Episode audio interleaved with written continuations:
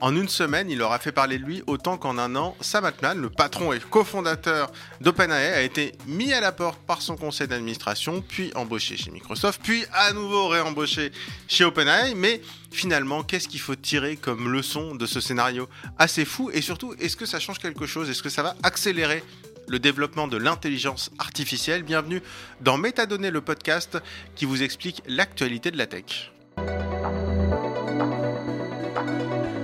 Thank you.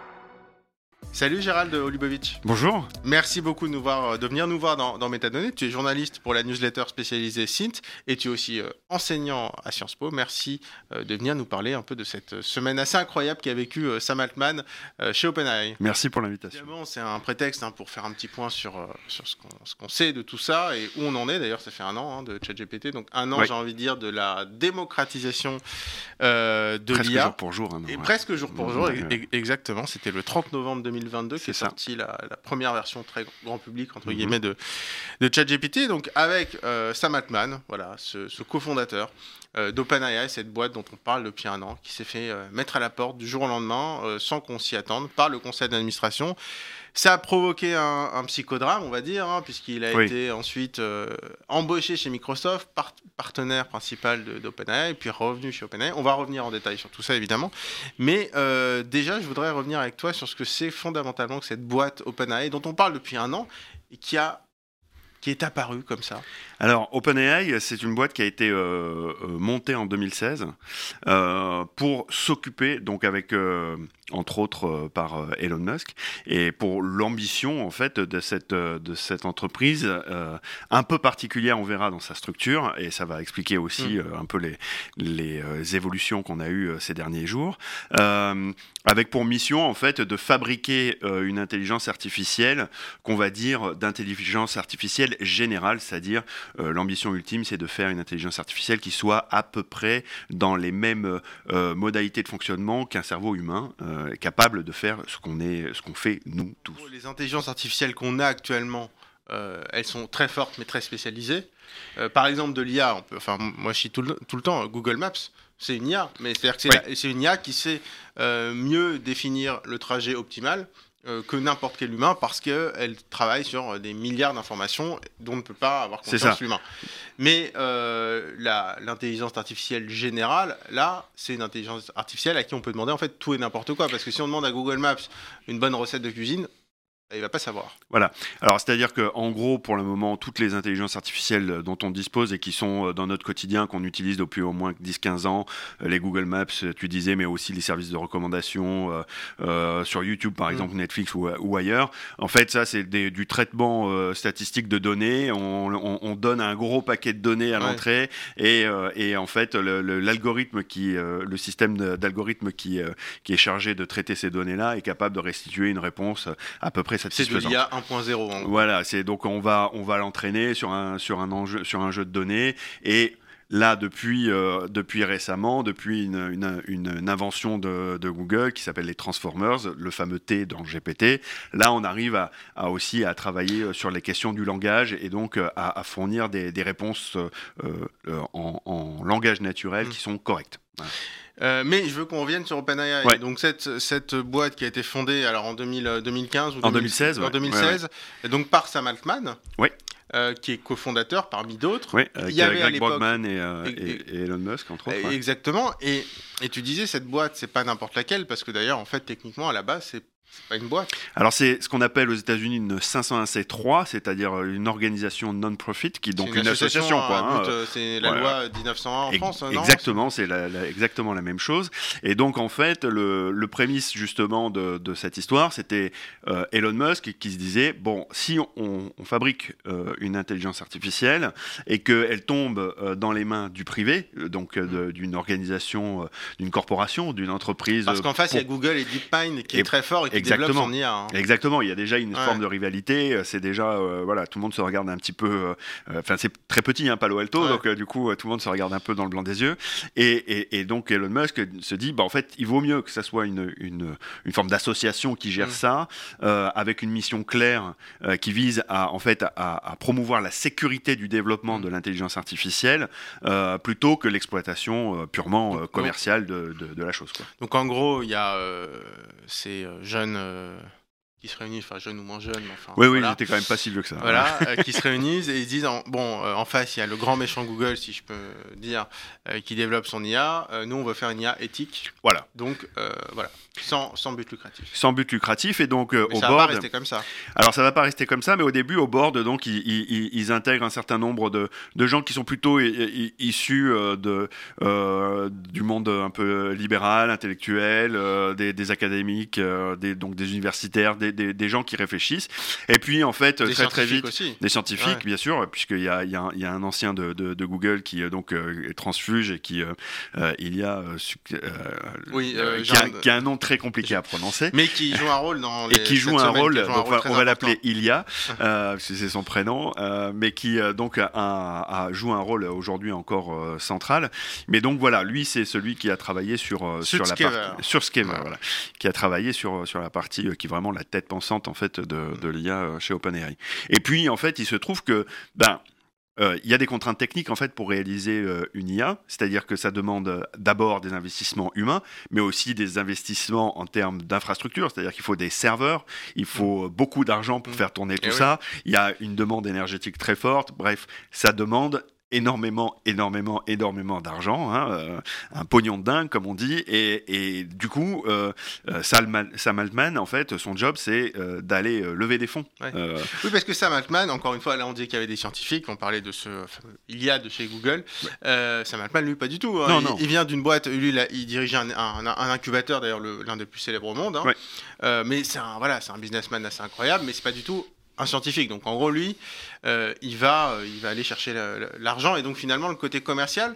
Et, c'est là où euh, cette, la structure de cette association va un peu évoluer en fait. Exactement, puisque en fait là pour le coup, on commence à, donc à, s'adresser à, des, à des, investisseurs et, les investisseurs, eux, bah, le côté non-profit, c'est bien gentil, mais ça va 5 minutes. Ça va 5 minutes. Donc du coup, pour s'assurer en fait les, la, pérennité de, de, de la structure, en fait, il faut pouvoir euh, adosser une activité commerciale et c'est ce qu'ils font en 2000, euh, je crois, c'est en 2019. Ils créent une branche euh, qui est donc une LLC. Donc là, pour le coup, c'est une véritable compagnie qui, est, une filiale de l'association. Qui est une filiale, qui est contrôlée par par le, la 501C3 par l'association. Et donc en fait, c'est l'association qui contrôle la, la, compagnie et cette compagnie-là, elle est dirigée par Sam Altman, mm. donc il est l'employé de l'association qui dirige le tout. Mais ça explique aussi, euh, parce qu'on disait, il y a plusieurs cofondateurs, moins d'une, enfin, je sais plus combien ils sont, 5, 6, 7, 8, je, ne sais plus exactement, mais, euh, mais c'est lui qui a pris la lumière. Et, et c'est peut-être aussi un peu ce qui explique ce qui se passe aujourd'hui, c'est-à-dire que c'est devenu la star. Euh, et notamment pour le grand public, même pour le grand public, c'est-à-dire qu'en quelques mois, c'est devenu pour certains un Steve Jobs. Oui. C'est ça qui est incroyable. Alors, mais en même temps, Steve Jobs, c'était, euh, et on, on, aime bien aux États-Unis ce récit-là. C'est un, récit euh, qui, qui, se forme à peu près pour raconter toutes les toutes les grandes aventures technologiques. Elon Musk, c'est voilà Tony Stark, Iron Man. Il a on été a comparé. Ça, on, voilà. on, aime bien, on aime bien. on a eu Steve Jobs, on a eu plein Steve Ballmer, on a eu Bill Gates encore que Steve Ballmer était moins populaire. Mais voilà. Donc on a, on a ces capitaines d'industrie qui sont identifiés de plus en plus à des espèces de héros, euh, super-héros, très charismatiques, et qui en fait euh, sont des, des porte-drapeaux, des étendards qui permettent en fait de, de, passer des portes là où on, on, ne qui pouvait pas. Politique, en fait. Qui fait un peu de politique. Hein, c'est ce qu'on a vu hein, juste avant euh, les, les, derniers mois de, de, de Sam Altman avant cet épisode-là. il a traversé, il a travaillé, il a il a pardon voyagé à travers le monde entier pour euh, euh, rencontrer des gouvernements, pour rencontrer des décisionnaires, pour euh, justement plaider la cause de l'intelligence artificielle faire en sorte que les régulations, de son point de vue, soient adaptées mmh. à, son activité, etc. Donc il y a un travail d'évangélisation aussi, en même temps que toujours un travail de récupération de fonds parce que c'est vraiment, ils, brûlent l'argent par paquet de, de, millions. Et ils brûlent cet argent, mais donc du coup, maintenant, pour en gagner un peu plus, il y a maintenant un an justement, ils montrent un peu au grand public ChatGPT. Donc, il fait ce que d'autres auraient pu faire, n'ont peut-être pas voulu faire, c'est-à-dire montrer, soulever le capot et dire voilà, on sort quelque chose pour tout le monde, regardez à quoi ça ressemble, et ça marche. Et donc il avance comme ça vers des produits commerciaux, des produits commerciaux, pardon. Euh, il fait un deal évidemment avec Microsoft qui a investi 10 milliards. Alors c'est des crédits Azure, je crois, donc c'est des crédits de, de une partie euh, d'hébergement, mais enfin ils investissent quand même beaucoup. Donc entre guillemets, il propose des services. Il, a un accord avec Microsoft. Euh, donc par rapport à l'association à but non lucratif initiale, c'est vrai qu'on est assez loin. Et donc finalement, on se retrouve un an plus tard avec le fait qu'il soit du jour au lendemain mis à la porte par son conseil d'administration. Comment est-ce qu'on arrive à ça euh, J'imagine que c'est ça qui a créé des tensions. Il y avait une conférence aussi dont il faut parler le, 6 novembre qui n'a pas été anodine. Qui n'a pas été anodine, c'est-à-dire que donc le, quelques jours avant, on a donc ce OpenAI Developer Day qui est donc en fait le, la grande messe en fait de tous les développeurs euh, euh, du monde entier qui travaillent avec l'API d'OpenAI, c'est-à-dire le, logiciel qui permet de, dialoguer avec avec le, avec parce qu'en fait ils vendent ce service. Ils vendent un service en fait, voilà. et chaque chaque entreprise peut brancher un service à ce cerveau pour proposer un chatbot à ses salariés, Exactement. à d'autres. Il n'y a pas que ChatGPT, beaucoup des services qui sont euh, utilisés et qui avancent euh, le fait de, dire, de, travailler avec l'IA, c'est souvent GPT-4 mm. qui est derrière. Donc le, le ChatGPT, la version mm. euh, un peu industrielle de ChatGPT. Et donc du coup, il y a ce truc-là, et, et, là, il annonce un certain nombre de services où on voit clairement qu'il y a une forme de changement de pied, c'est-à-dire que là où on, a, on, on, était tous à se dire, bon, en fait, grosso modo, en fait, ChatGPT est soluble dans l'eau, c'est-à-dire qu'il va il va disparaître pour euh, aller rejoindre euh, les plateformes type Word, Excel, etc. dans mm. Microsoft et d'autres produits qui seront euh, voilà comme un comme un service mm. additionnel. en fait, on se rend compte que l'ambition elle est plus du tout celle-ci, qu'il s'agit de monter une forme d'Apple Store mm. version OpenAI avec des GPT qui sont des agents qui permettent de réaliser des tâches sur mesure, voilà, donc qu'on peut configurer à, sa propre main. Enfin, donc il y a tout un, un univers qui commence à se développer et qui permet en fait de générer euh, des revenus et de montrer en fait un intérêt commercial. Le 6 novembre, il monte sur scène. D'ailleurs, il n'y a que lui sur scène avec Satya Nadella, le patron de Microsoft. Exactement. Il est VRP en fait. Oui. Il, a, il annonce que du, que du business. Que du business. Et c'est vrai que du point de vue du conseil d'administration. Alors moi, c'est une question que je me suis posée d'ailleurs parce que quand ils l'ont euh, dégagé, euh, ils ont dit qu'il y a eu un manque de je peux commencer à formuler, de, transparence dans la communication. candid communication, c'est le mot poli pour dire que c'est. En, gros, il, en gros, il a été malhonnête. Il a caché des choses. Il a caché des choses. Moi, la question que je me pose, c'est est-ce que finalement, il n'a pas annoncé des trucs sur scène dont le conseil d'administration n'était pas au courant? Est-ce qu'il s'est pas dit, il m'emmerde un peu, je vais pas leur dire, je vais annoncer ça? Et le conseil d'administration a dit non, là, il peut pas annoncer des choses sans qu'on soit prévenu. Est-ce que ça peut pas être aussi, tout simplement, ce type de conflit? Alors, ce qui a, ce que les reporters américains qui sont très très proches de la de, de l'affaire et qui aiment euh, euh, particulièrement ce genre de choses racontent, c'est que globalement ils ont encore beaucoup beaucoup de mal à, cerner la raison, le pourquoi de de de, de, cette, de ce licenciement. Ce qui est un peu inquiétant. Avec le recul, vu qu'il est qu'il est revenu. Oui, c'est inquiétant parce que il y a eu plusieurs, il y a eu tout un tas de rumeurs le vendredi soir qui ont qui ont mm. parti. Alors qui sont partis, c'était euh, ça partait de de la faute personnelle en tant que CEO, c'était aussi la faute personnel en tant que comme euh, mm. puisqu'il y avait des allégations d'agression sexuelle qui ont tourné à un moment donné. Il y a eu d'autres choses qui bah, sont passées. Quand, quelqu'un et puis surtout on a eu les scandales FTX, les enfin je veux dire quand, un, CEO, un PDG est viré comme ça du jour au lendemain, on, se dit bon il y a eu quoi des malversations, il y a eu un scandale euh, sexuel, il y a eu du harcèlement. Enfin on, imagine qu'il y a quelque chose de, net en fait et, on n'arrive pas à savoir ce que c'est. C'est ça. Et là ça fait quelques jours, deux trois jours que euh, ça commence un petit peu entre guillemets à parler et il se trouve qu'en réalité quand les gens qui sont très très euh, proche du board, en fait, poser la question non, mais c'est bon, on, peut se dire maintenant, euh, on peut se parler, euh, pourquoi vous l'avez viré? La réponse était plutôt du genre non, mais il a fait des choses sérieuses. Oui, donc Sans en précision. fait, ils l'ont viré, mais il a rien fait de grave. Et, d'ailleurs, c'est un peu ce qu'on ressent parce que comment dire, la rapidité avec laquelle Microsoft le rattrape et dit non, on défend Sam Altman, on veut continuer à travailler à OpenAI, mais Sam Altman, on l'embauche, c'est-à-dire que 48 heures après s'être fait sortir, il est embauché par Microsoft avec une promesse d'embaucher toute son équipe. Donc c'est vrai que si on se dit, si Microsoft, qui doit être quand même bien informé, l'embauche derrière, c'est qu'a priori, ils n'ont pas trop de doutes sur le fait qu'il n'ait pas fait de bah, grosses bah, C'est surtout que Microsoft n'était pas au courant du licenciement, alors qu'ils ont quand même 49% dans, la, dans, la, dans la boîte. Donc, du coup, ils sont sûrs d'eux aussi. Alors c'est qu'ils sont sur on deux. On n'embauche pas si on pense qu'il y a un scandale derrière. Voilà. Donc en, vérité, il y a, y a un, phénomène, moi, qui m'a beaucoup intéressé là dans, dans, tout le récit qui s'est développé, c'est-à-dire que tout le monde a essayé de trouver des, des, des éléments de rationalité extrêmement forts pour expliquer en fait la décision du board d'OpenAI. Quand à mon avis, il n'était pas question d'aller chercher dans, ce, dans cette question-là, mais plutôt dans les dissensions philosophiques vraiment qui, qui, remontent justement à, la, justement. à la construction Avec ce, fameux, il y a euh, Euh, qui est un ponte, qui, est vraiment un, génie de l'intelligence artificielle, qui était chez Google, etc. Voilà, cette dissension, ces deux philosophies, il faut qu'on en parle, parce que c'est ce qui divise déjà un OpenAI, euh, et c'est ce qui divise l'IA en général. Ces deux mouvements de pensée, c'est quoi Pourquoi il y a deux mouvements de pensée qui, s'opposent comme ça? Alors, c'est même au-delà de, de, OpenAI, mais globalement, depuis euh, quelques années, euh, il y a eu un, philosophe qui s'appelle Will MacAskill qui a monté, qui a écrit un bouquin qui, globalement, euh, euh, prône en fait ce qu'on appelle l'effective altruisme, l'altruisme effectif. Et l'altruisme effectif, c'est quoi? C'est une, philosophie qui a euh, d'ailleurs essaimé dans toute la Silicon Valley et au-delà, y compris dans certains gouvernements. Politico en parlait il n'y a pas très longtemps.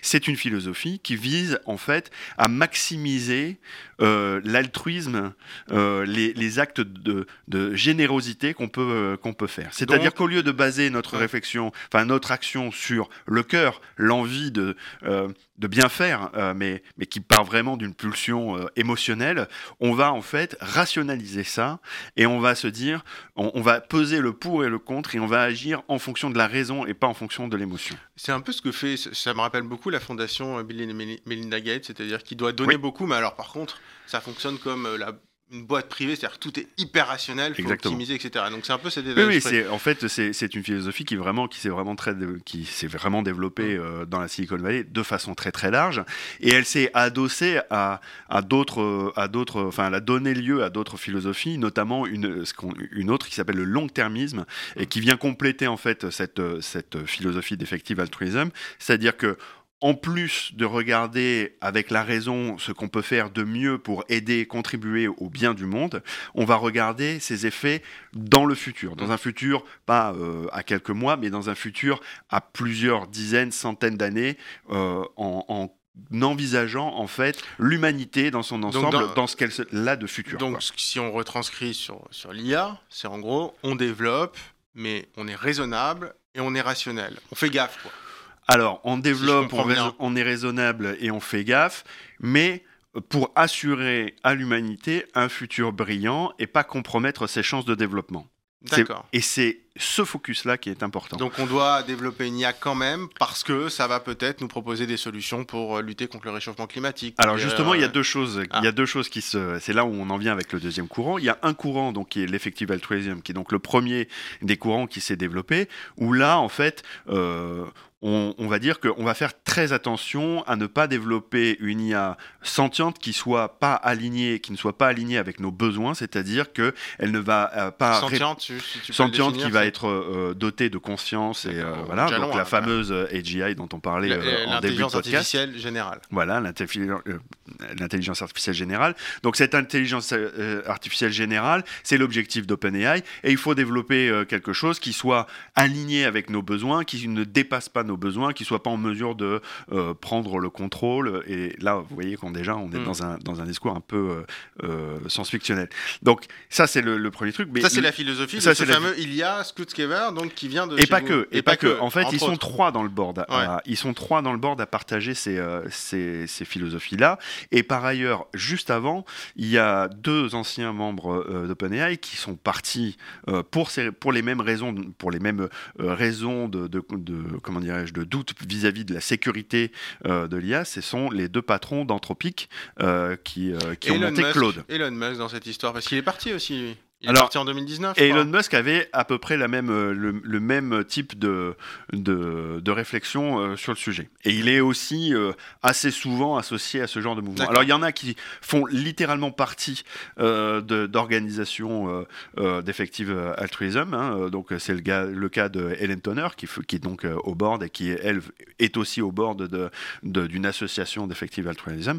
Et puis il y en a qui sont plus ou moins associés et il y a en fait plus ou moins associé à défendu des, thèses. L'autre courant, et l'autre courant, voilà. Et l'autre courant, c'est euh, l'accélérationnisme, et c'est-à-dire que là, pour le coup, il s'agit euh, de développer le plus possible euh, l'intelligence artificielle, et voire même différentes versions, pour être sûr, en réalité, de proposer à l'humanité une chance de se développer et de pouvoir combattre différentes problématiques qu'il aura à l'avenir ou présentes du type réchauffement climatique. Donc c'est, on met le pied sur l'accélérateur.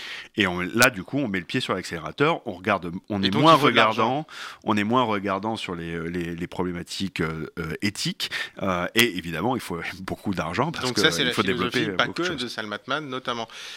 Alors après, on, a, on est beaucoup revenu, on a beaucoup parlé de cette opposition entre ces deux courants de pensée, comme si OpenAI était coupé en deux. N'empêche qu'au moment où Altman s'est fait sortir, que Microsoft a proposé de le recruter, il y a une lettre qui s'est adressé de, quasiment tous les salariés. je crois qu'ils sont 700 et quelques, 700 signataires sur 700 et quelques. Donc, on va dire tous les salariés euh, qui ont signé une lettre en disant au board soit vous faites revenir Sam Altman, soit on se barre et on va chez Microsoft qui nous a promis à tous un poste.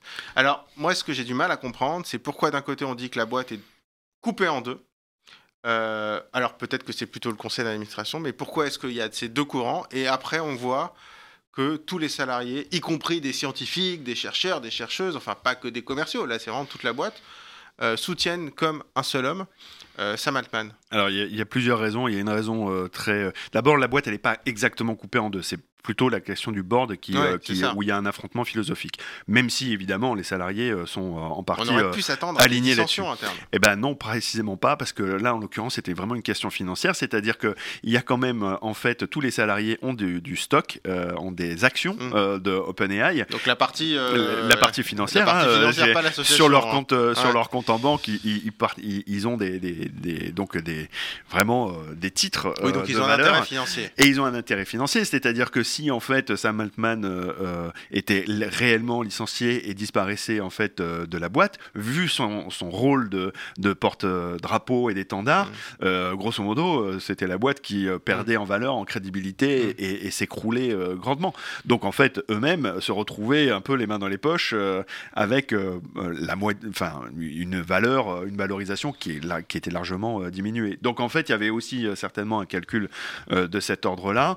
Il y avait aussi quand même je pense, euh, il y, a, un alignement avec, ce qui, avec Sam Altman et, et, euh, euh, l'envie, et, Greg Brockman, et, l'envie de, dire bon, bah voilà, on participe, qui est, le président en fait mais qui est un cofondateur aussi et qui est un cofondateur d'OpenAI et qui est le lieutenant d'Altman. C'est ça. Et qui était embauché aussi par Microsoft à ses côtés. Donc voilà, en fait, alors je sais pas exactement s'ils ont été embauchés, je crois pas en fait, parce qu'il y a eu un, rétro-pédalage dans différentes interviews, voilà, et c'était en fait la porte est ouverte, etc. Mais en fait, et justement, en fait, c'était là où on a on a compris qu'à un moment donné, quand on a vu donc euh, le patron de Microsoft qui euh, qui, qui, qui n'était pas aussi euh, clair en mode on accueille Sam Altman là bah, maintenant de suite. Il a dit on les accueille avec Greg avec Greg Brockman, mais après il a dit aussi par contre s'il est repris chez OpenAI volontiers allez-y nous c'est notre partenaire. En fait Microsoft ils étaient contents enfin ils préféraient avoir Sam Altman chez eux que de ne plus avoir de Sam Altman du tout. Oui, parce qu'il aurait pu monter une, autre boîte euh, concurrente. Exactement, mais ce qu'ils préfèrent, c'est sachant tout ce qu'ils ont investi dans OpenAI, que la structure reste intacte et juste de la stabilité. En fait, ça, c'est l'intérêt de Microsoft. Voilà. Bon, ils, auraient récupéré Sam Altman, c'était pas un problème, puisque de toute façon, ils ont 49% dans la boîte euh, dans OpenAI, donc ils avaient accès à la totalité euh, de, des ressources euh, et des assets, de, de des, atouts de, de, OpenAI. Donc, de toute façon, Altman aurait juste changé de fiche de paye, on va dire, et, et, aurait continué à travailler à peu près de la même manière avec ses salariés. Mais, mais ils ont eu très rapidement, même il y a Suskever, donc qui lui était au début euh, comment dire, pour l'éviction de Sam Altman, très rapidement, il a dit sur Twitter Je suis désolé, en gros, j'ai fait des conneries. Et, euh, et, puis finalement, il, a changé. Il, a changé, de, il a changé son fusil d'épaule, oui. Euh, je pense qu'il doit y avoir. Il a retourné tout le monde, enfin, il a retourné tout le monde. Ou alors, il y a eu la pression de Microsoft. Mais, et, et, donc, finalement, bah, de toute façon, à partir du moment où vous avez tous les salariés qui vous disent Maintenant, soit vous faites revenir le patron, soit on se casse. Bon, bah, c'était fini. Euh, donc là, le conseil d'administration a démissionné. Sam Altman est revenu chez OpenAI, sachant qu'il avait l'appui de Microsoft. Donc là, Microsoft, pour eux, c'est exceptionnel. C'est-à-dire qu'ils disent on est plus lié que jamais avec OpenAI. Il a un conseil d'administration. Et ils ont un gros levier maintenant. et ils ont un gros levier. Et en fait, enfin, en fait, maintenant, dans les faits, Microsoft a totalement mis la main sur OpenAI. Oui, oui, complètement. C'est-à-dire que là, globalement, alors il doit y avoir, je pense qu'il doit y avoir un peu des, questions légales pour parce qu'il y a quand même euh, en fait des, un cadre sur les par exemple sur le principe des, des, des, mergers ce qu'on appelle les, les, comment dire les, fusions. voilà. Euh, et donc du coup là peut-être qu'il y, y, a quelque chose à, à en termes de concurrence en termes de concurrence voilà. Bon mais globalement c'est vrai que Microsoft a, a, finalement euh, s'est positionné comme comme un gros leader le plus gros leader de sur le, le, marché de l'intelligence artificielle et, et, n'a pas de position tremblante là pour le coup. Ils ont l'infrastructure ils ont les, ils ont euh, l'entreprise. D'autant que même si le board va, va passer euh, à, neuf 9 membres, je crois, mm. euh, dans, dans, pas très très longtemps, et, réintégrer Salman après une, une, Alors finalement, il est réintégré au board Alors pour l'instant, il y a une enquête qui va, être, qui va être commanditée pour savoir exactement ce qui s'est passé, à laquelle il se soumet bien volontiers, dit-il. Et puis, ils, vont ouvrir le, board à, d'autres entreprises. Bon, grosso modo, vous l'aurez compris, c'est un peu la, la fin de, de la partie partie open euh, associative entre guillemets. Oui, c'est ça. puis maintenant, c'est une vraie boîte. Qui, va arriver au board, j'imagine. oui, oui, Microsoft est intégré aussi au board. Alors, juste depuis tout à l'heure, on parle de Microsoft, mais je pense qu'il faut aussi rappeler pourquoi est-ce que Microsoft est aussi impliqué dans l'IA C'est vrai, hein, on peut se poser la question. Euh, alors déjà, il y a quelque chose qui a été très important, ce qui à mon avis change tout. C'est ce qu'ils ont annoncé, euh, c'est-à-dire leur fameux logiciel, enfin système copilote, c'est-à-dire l'intégration. Tu, tu, disais que ChatGPT était soluble dans l'eau euh, et dans les autres logiciels. En fait, c'est l'intégration des fonctions de ChatGPT dans leur suite Office. Or, la suite Office, c'est littéralement quasiment tous les salariés du monde. Exactement. Et donc concrètement, ça veut dire que ce qui est en train d'être déployé, moi je trouve moi je pense que c'est ça la révolution d'ailleurs, c'est pas s'amuser à faire des prompts sur ChatGPT euh, quand on n'a rien à faire, c'est que sur Word, euh, j'ai une option copilote, donc Microsoft qui fonctionne grâce à OpenAI. Euh, on demande à Word d'écrire un document sur tel sujet et on a un premier brouillon. Pareil pour faire une présentation PowerPoint. Donc c'est ça le concret. Je trouve, c'est important de revenir au concret aussi. Et donc c'est pour ça, entre autres évidemment, mais que Microsoft est autant intéressé par l'IA. Oui, oui, il y a, évidemment, euh, on va dire, quand on considère le produit euh, Microsoft Word, Excel, la suite Office, on peut se dire qu'effectivement ça va, ça va aider grandement à, améliorer un certain nombre de fonctionnalités voilà. Bon, après, il faut quand même regarder euh, tout ça avec euh, aussi euh, cet œil-là financier et en, termes de modèle d'affaires. ça reste extrêmement lourd à, financièrement à opérer une intelligence artificielle de ce type-là. ChatGPT est, pas exactement le, truc le plus rentable. Hein. on l'a dit. Oui, mais c'est un très bon client de Microsoft aussi. C'est un... Parce qu'ils utilisent Azure, le système de cloud de Microsoft. Alors, c'est vrai, mais, mais en termes de, en termes de, de dépenses, c'est quand même extrêmement fort. Mm. Donc en fait, il y a, y a, quand même cette limite-là. On l'a vu hein, d'ailleurs. Hein, euh, là, même en termes de capacité de traitement, de calcul, euh, en fait, euh, ChatGPT a dû fermer mm. en fait les inscriptions aux nouveaux inscrits parce que en fait, c'est trop compliqué. Il y a trop de monde. Ça veut dire que quand je fais une recherche ChatGPT, je fais perdre de l'argent à OpenAI? À chaque recherche. on coûte beaucoup d'argent. C'est ça, en, fait, c'est pas Donc, ils misent, s'ils misent et, et, de ressources, ça va s'inverser. Et de ressources électriques et en, eau. Hein, oui, mais j'imagine que s'ils avancent là-dessus, c'est qu'ils se disent que ça va être optimisé et que demain ça rapportera de l'argent. Sinon, Alors, ça n'a pas de sens. Alors, je, je, je pense qu'il y a des travaux, il y a beaucoup de travaux euh, d'optimisation qui sont mis euh, en place. Est-ce qu'ils ont la certitude qu'ils vont gagner de l'argent? Pour le moment Je pense qu'il y a une, aussi une, une forme de. Euh, pour, en fait, il faut questionner aussi l'arrivée de, de ChatGPT, qui est arrivé aussi dans un moment où ça faisait à peu près deux ans, c'était en mode plateau en termes de revenus. Mm. Dans la Silicon Valley, on trouvait pas un peu les, les ressorts de croissance qui étaient qu'on cherchait. Non, de façon générale, ah, en fait, il y avait une forme de, une forme d'atonie quelque part un truc. Il, euh, fallait un peu il fallait, la flamme. Il fallait raviver la flamme et effectivement, entre autres, euh, dans cette discussion qu'il y avait euh, chez OpenAI pour pouvoir euh, savoir si oui ou non le monde était prêt pour, pour ChatGPT, parce que c'était littéralement comme mm. ça qu'ils le, le formulaient. en gros, ce qu'ils ont fait, c'est qu'ils ont dit, bah, ok, on le sort maintenant, en prenant de cours de tout le monde, mais ce qui fait que, bah, en fait, ça a provoqué une forme de, ruée vers l'or oui, la réaction, renouvelée. La réaction était dingue aussi. Ils auraient pu le sortir, faire une bonne campagne de com, et puis que ça prenne pas forcément, après tout. C'est vrai. des chatbots, on en a eu beaucoup quand même depuis depuis quelques années, des trucs vraiment merdiques. Alors celui-là, il a tout changé. Mais c'était pas non plus, je trouve, une certitude que à, ce point, non seulement les médias en parlent, mais que même le grand public se l'approprie, ce qui était quand même étonnant. Moi, j'ai été étonné, je, t'avoue que ça m'a étonné. Je me suis dit, bon, c'est impressionnant, maintenant, au quotidien, comment, comment on s'en sert? Et, moi, ce qui m'a impressionné, c'est à quel point ça a infusé tout de suite le grand public. Oui, c'est ça. C'est-à-dire qu'il y a, il y, a eu, il y a eu une espèce de, vague très, très étonnante qui, qui, en fait, a, surfé à la fois sur la mythologie qu'on avait de l'intelligence artificielle, le côté très spectaculaire de pouvoir échanger avec, avec une machine qui nous répond en termes humains et toutes, toutes les problématiques de, de, de, factuelles, d'erreurs factuelles, etc. Mmh. Au début, on les a passées complètement euh, on n'a pas exactement regardé ces, choses-là. Donc effectivement, on était euh, tous très impressionnés par, euh, cet échange qu'on avait avec la machine qui était extrêmement naturel. Et en soi, il y avait eu des prémices dans les années 70 avec, avec une autre machine mm. qui s'appelait Elisa et un chatbot mm. qui était dans du même ordre. Et à l'époque, c'était complètement révolutionnaire et qui déjà était basique, hein. qui était très très basique, mais qui permettait déjà d'avoir une forme, une forme d'échange dans lequel on mm. pouvait s'immerger et se dire oh là là mon dieu, mais c'est absolument extraordinaire. Et puis, bah, dans les jeux vidéo, on a régulièrement ça aussi, hein, avec les, les, personnages euh, non joueurs mm. qui nous parlent. Euh, pour certains, quand les dialogues sont très bien faits, avant même l'IA, eh ben, en fait, on se retrouvait quand même avec une immersion. Parce qu'il y a un anthropomorphisme. Exactement. Et, notre cerveau, il fait. Et c'est ça qui a mal marché. à comprendre. C'est ça qui a marché. Euh, mais il y a autre chose qui m'a marqué, notamment chez OpenAI, mais cette fois pas que. C'est un peu l'alignement des planètes. Tout a déboulé en même temps. Il y a eu ChatGPT, il y a eu DALI Midjourney. Alors DALI, c'est la solution d'OpenAI de, sur la génération d'images. C'est ça, oui. Et Midjourney, c'est la concurrence. Exact. Euh, mais tout, tout s'est aligné en même temps. Et ça, c'est assez euh, incroyable. C'est-à-dire qu'à la fois sur le texte, à la fois sur l'image, à la fois sur la voix, sur le sur son. le voix aussi, euh, tout est arrivé en quelques mois. C'est ça qui est, qui est, impressionnant.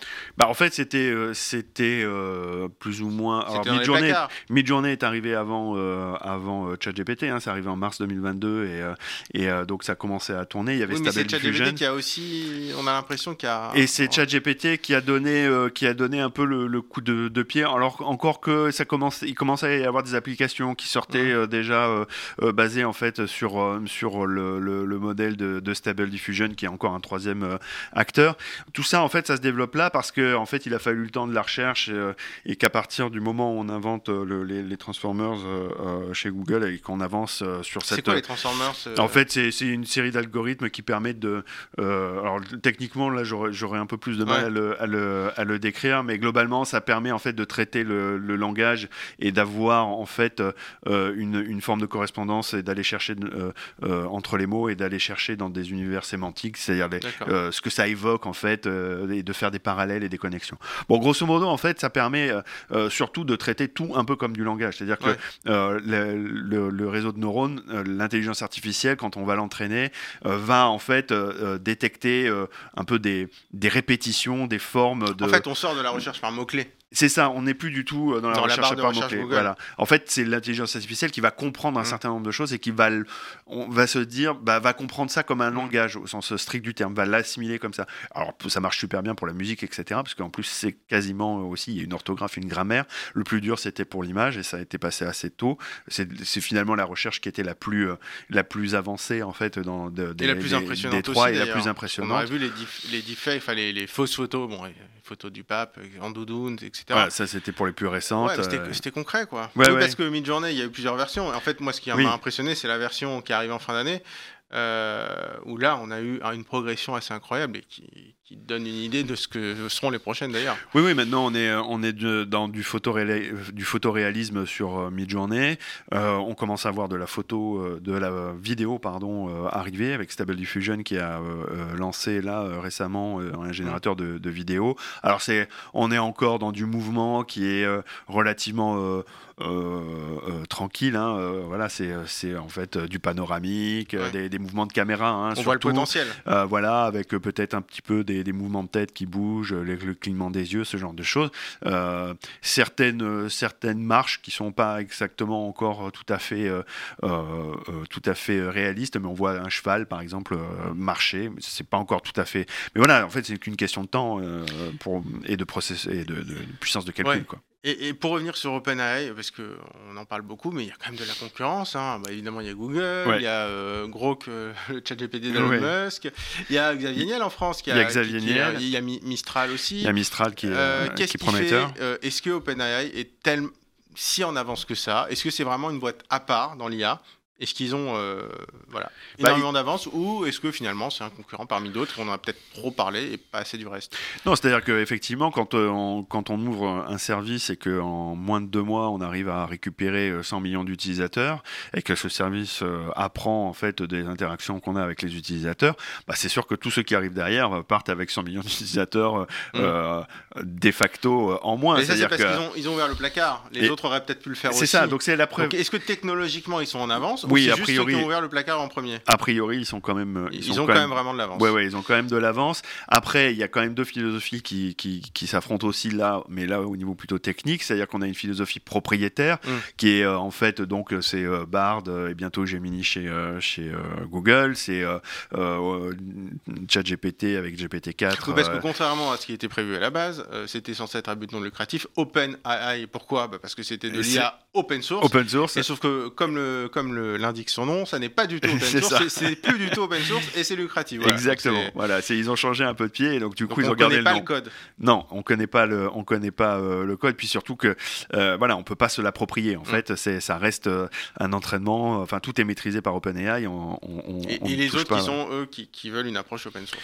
Et voilà. Et donc on a les autres qui, qui sont plutôt open source, dont Mistral en France, Meta, Meta qui a sorti aussi avec son Lama 2 une, une forme de d'open source, même si là ils entraînent euh, eux. Bon voilà, donc on, et puis euh, ben, évidemment il y a aussi euh, les affrontements entre continents, hein. c'est-à-dire que on parle on parle moins de la Chine, mais ils, sont encore ils sont aussi dans la course très très fort. L'Europe bah voilà commence à voir un peu des, des choses arriver, notamment aussi en Allemagne avec Alep Alpha, en France on a Mistral, on a Lighton, on a d'autres.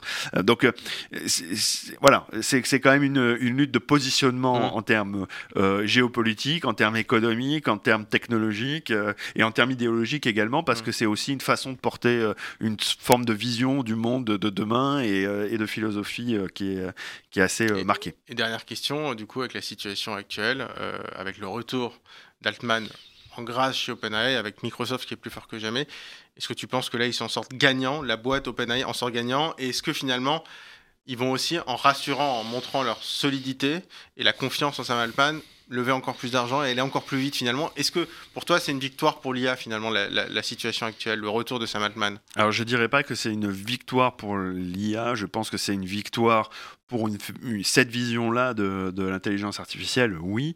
Pour l'IA, je ne pense pas que ce soit une victoire, parce qu'en réalité, euh, le fait qu'il y ait une position dominante euh, euh, aussi forte que ça, et que, en fait, grosso modo, les chevaux sont lancés à plein galop, ça, ça peut avoir des, des impacts problématiques sur d'autres concurrents qui seront moins largement financés.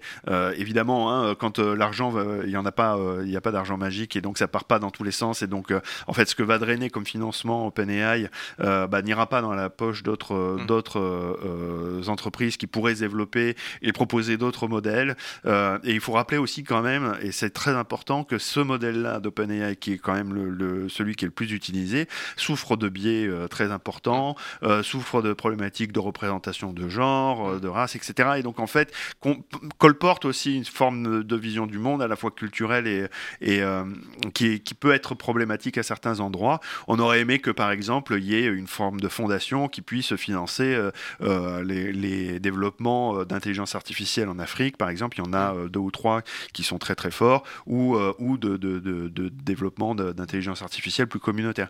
Donc voilà, en fait, c'est plutôt dans la diversité que, à mon avis, l'avenir se trouve, notamment aussi en France, en Europe, mm. le développement de modèles plus légers. Finalement, la vision d'Alpan pour le moment l'emporte, c'est-à-dire que ça devient premièrement une bataille commerciale avant d'être une bataille philosophique. C'est une, euh, voilà, c'est une, vision, hein, c'est une vision commerciale. Le capitalisme a bien repris euh, le, dessus et clairement c'était une bataille aussi autour de ça, quoi. Les progrès sont assez fascinants quand même. les progrès sont fascinants. Hein, quand on voit ce qui sort, c'est quand même assez impressionnant. Merci beaucoup, ben, merci. Euh, Gérald Olubovic. Alors je rappelle, tu es journaliste spécialisé notamment pour la newsletter Sainte, Sint. SYNTH.